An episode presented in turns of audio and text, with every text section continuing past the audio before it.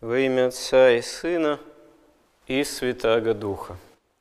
Как говорят святые отцы, опытно познавшие, что такое настоящая духовная жизнь, и можно сказать так, что опытно, опытно знающие, кто есть человек пред Богом, вот как говорят святые отцы, дьявол действует на человека – через страсти и грехи самого человека. Вообще, что такое вот настоящая духовная жизнь, святые отцы опытно свидетельствуют через то, что называется аскетикой. А аскетика – это, можно сказать, практическая наука борьбы со страстями, преодоления страстей – и что такое страсти? Страсти – это изначально, в общем-то, фактически силы, свойства человеческой природы, которые после грехопадения Адама и Евы, после и из-за разрыва отношений с Богом, получают в человеке такое искаженное направление, греховное, потому что в человеке нарушается Богом данная, ну, можно сказать, иерархия самой человеческой природы, когда не дух главенствует в человеке как высшая способность вообще человека, природы человеческой, как высшая способность души – а начинает в человеке властвовать плоть,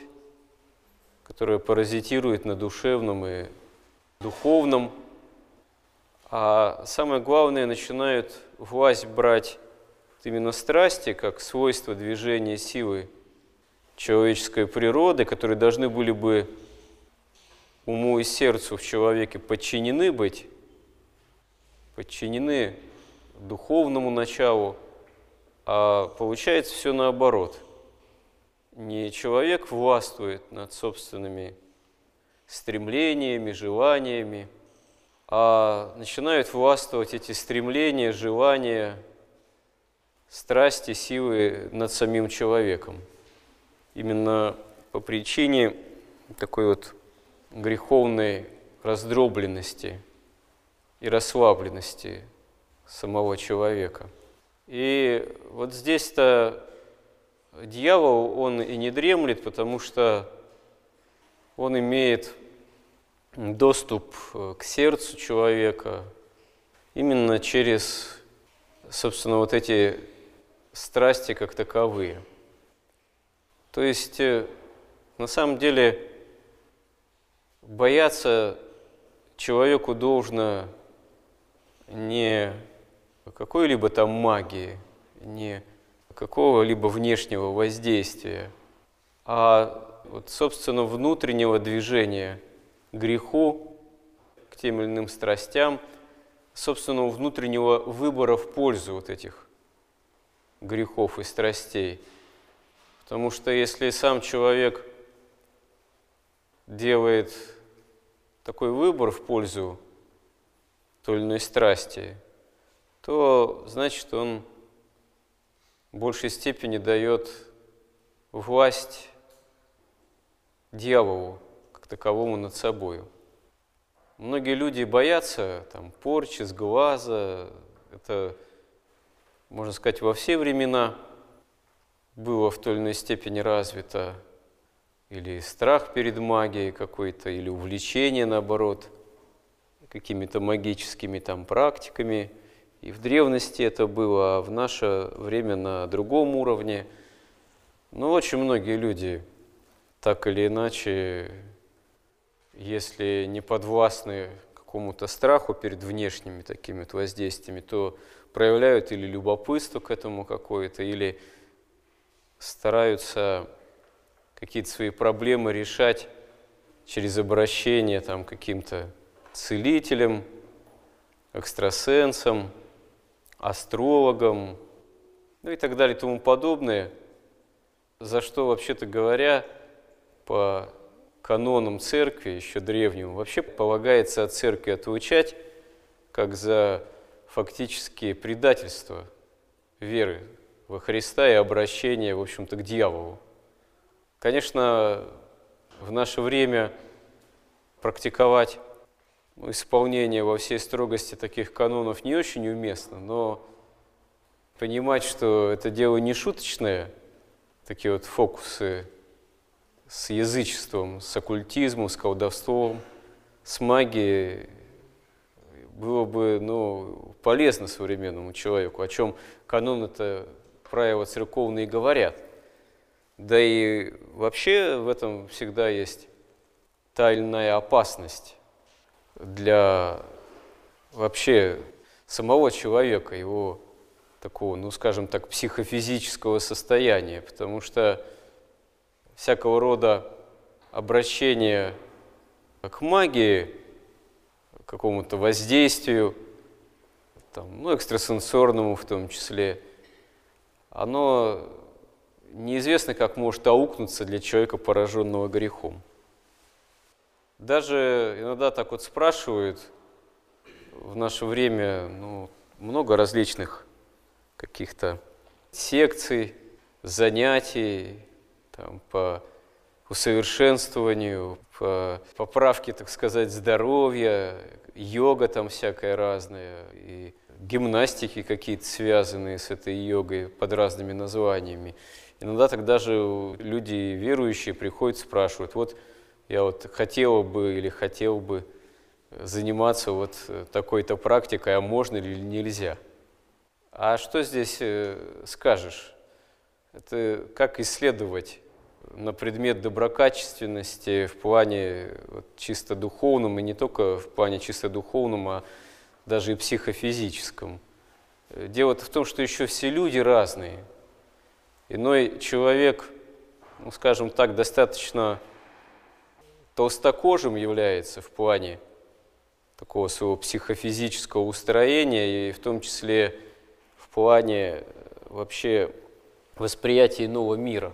А другой человек является порой примером какой-то утонченной внутренней организации, который вообще иной мир воспринимает обостренно как-то, утонченное вот у него именно достаточно видение, обостренное, опять же, и риска больше для такого человека. Одному это как слону дробинка, а для другого человека даже занятие чисто имеющее такую вот какую-то психофизическую природу, но там йога опять же та же, но берущее начало все-таки вот в этих языческих, восточных культах может повредить потому что даже если это нелегко отследить, но для вот такого человека с утонченной психикой может каким-то образом утонченную натуру подвергнуть какому-то воздействию достаточно серьезному, связанному именно с влияниями из иного мира, мира духовного, как будто бы. А, как святые отцы говорят, мир духовный, он неоднороден – это не только ангелы, это еще, к сожалению, в первую очередь падшие ангелы. Потому что когда человек отпал от Бога, в лице Адама и Евы еще, то отпал человек на уровень существования бывших ангелов, часть которых отпала вместе с Люцифером от Бога и стала противниками Богу и противниками человека, духами нечистыми демоническими силами. И вот когда человек от Бога отпадает, на нравственно-духовном уровне он оказывается там же, где обитают вот эти самые злые духи.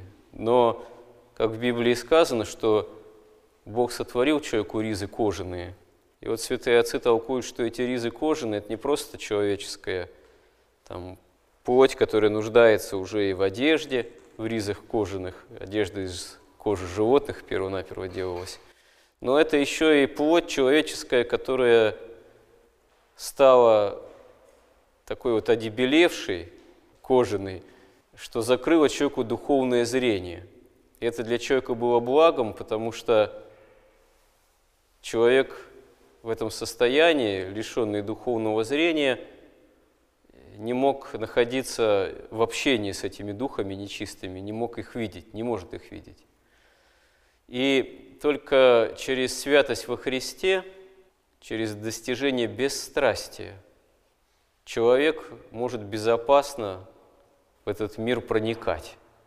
Потому что если человек свят, как преподобный, например, Серафим Саровский, или Антоний Великий, или Макарий Великий Египетский, то в нем нет страстей, он от них избавлен благодатью Божией, то дьявол не имеет доступа, не имеет части, так сказать, не имеет инструмента воздействия на душу и на сердце человека, потому что нет тогда в человеке страстей греховных.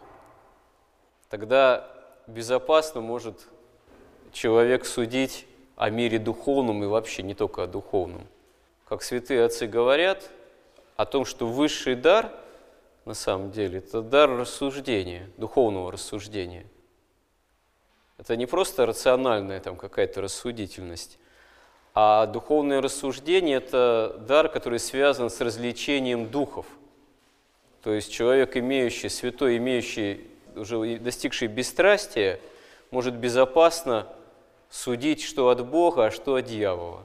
Может безопасно различать духов. А человек, не достигший бесстрастия и не имеющий этого дара, не может безопасно судить, что от Бога, а что от дьявола. Не может безопасно этот мир иной, духовный, созерцать, наблюдать его. А ведь э, так, если посмотреть, что вокруг порой происходит, о чем иные люди там берутся судить, о чем там какие-то экстрасенсы, целители, уже целители, там колдуны, предсказатели вообще берутся рассуждать, что там берутся предсказывать, ну горе им, потому что очевидно, что или прямо вторгаясь в мир духовный, легко могут стать они игрушками, как говорится, в лапах дьявола – или даже если они и не дерзают сами туда вторгаться, а являются шарлатанами, пытаются что-то изобразить, все равно могут соблазнить, и многих людей соблазняют, увлекая в сферы, как святые отцы говорят, уже именного знания, не имея ясного понимания, представления о том, что на самом деле происходит с тем или иным человеком, с теми или иными людьми, да и с ними самими а пытаются что-то подсказывать, там, руководить, направлять, помогать, там, исцелять, там, судьбы какие-то, исправлять, вершить. И все это, ну, конечно, язычеству, оккультизму, колдовству, там, суевериям было свойственно, но этими сферами всегда пытался играться, как говорится, играет сам дьявол, что для человека и опасно – Потому что когда человек, обуреваемый страстями, ищет не исцеление во Христе от этих страстей, а ищет э, как бы свою земную жизнь управить похитрее за счет других людей, собственно говоря, удовлетворяя эти страсти, а не исцеляясь от них, то здесь не просто легко запутаться, а быть легко, как говорится, запутанным и опутанным самим дьяволом, потому что действительно святые отцы говорят, что дьявол действует на нас через наши страсти прежде всего. И вот действительно в православии, в аскетике, в учении святых отцов даются нам прямые рекомендации, как бороться со страстями. И коль скоро мы боремся со страстями, значит, мы и боремся тогда с дьяволом как таковым не в последнюю очередь. И дело здесь не в магизме ни в каком, и не во внешних там приемах, а то иногда в наше время бывает модно тоже, там, отчитка так называемая. Люди некоторые даже имеют такую моду или сами съездить туда, где кто-то отчитывает, или кого-нибудь из своих близких повести. Вот он пьет, и не может бросить, надо его на отчитку свозить. Но у него вера-то есть, Может, надо сперва с покаяния начать, с исповеди, если у него вообще есть желание бороться с помощью Божией, если есть хоть какие-то проблески веры. С чего бы таинство исповеди или причащения оказывается менее результативным, чем некая отчитка, когда она не входит в основные таинства церковные. С чего бы тело и кровь Христовы, они менее действенны, чем чтение канона на изгнание нечистых духов. Но на самом деле, если по-настоящему стремиться жить евхаристично, то есть причащаясь тела и крови Христовых, жить в единстве с Господом, искать этого единства, общения, это дело действительно и есть настоящей христианской жизни, по-настоящему ответственной. И вот парадоксальным образом иногда человек ощущает, что это для него труднее, чем куда-нибудь на отчитку съездить. Но ведь тогда получается, что то куда-нибудь поехать, куда-нибудь, кому-нибудь, где что-нибудь такое вот экстраординарное происходит, там над тобой что-нибудь прочитали, это же скорее стремление испытать некое внешнее воздействие. Оно да как поможет, оно вот моему родственнику, там, пьющему, поможет, вот, само собой – а настоящее покаяние, настоящая жизнь в причащении от чаши Христовой – это более тогда серьезный внутренний труд. Но ведь на самом деле христианство-то прежде всего в этом и заключается. Возможности превозможения самого себя на уровне не только внешнем.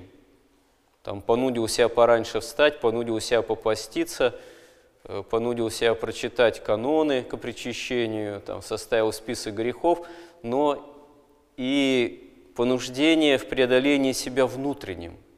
Действительно, умалить с Божьей помощью действия тех или иных страстей. Простить там те или иные обиды, которые не хочется прощать. Укоротить некое стремление к первенству, к победе какому-то преобладанию там, в отношении других людей. Постараться Христа ради – это умалить. Вот. Как и умалить э, действия каких-то других страстных движений, там, сребролюбия, блуда, гнева, уныния и так далее и тому подобное. Вот это действительно серьезная задача. Вот это и есть настоящая духовная брань которое человеческими силами одними не осуществимо, а осуществимо с Божьей помощью. Но для того нам Божья помощь, она и дана в церкви, во Христе, чтобы постараться эту вот победу над самими собой с Божьей помощью начинать осуществлять, по крайней мере, постараться как-то за это дело браться, положить этому начало. И недаром святые отцы говорят, что истинная брань, как еще апостол говорит, не против плоти и крови, а против, э, против именно тьмы духовной, против э, миродержца века сего. То есть против дьявола, но опять же борьба-то с дьяволом, она может осуществляться на уровне борьбы с самими собой, борьбы с собственными страстями. Помоги нам в этом, Господи. Аминь.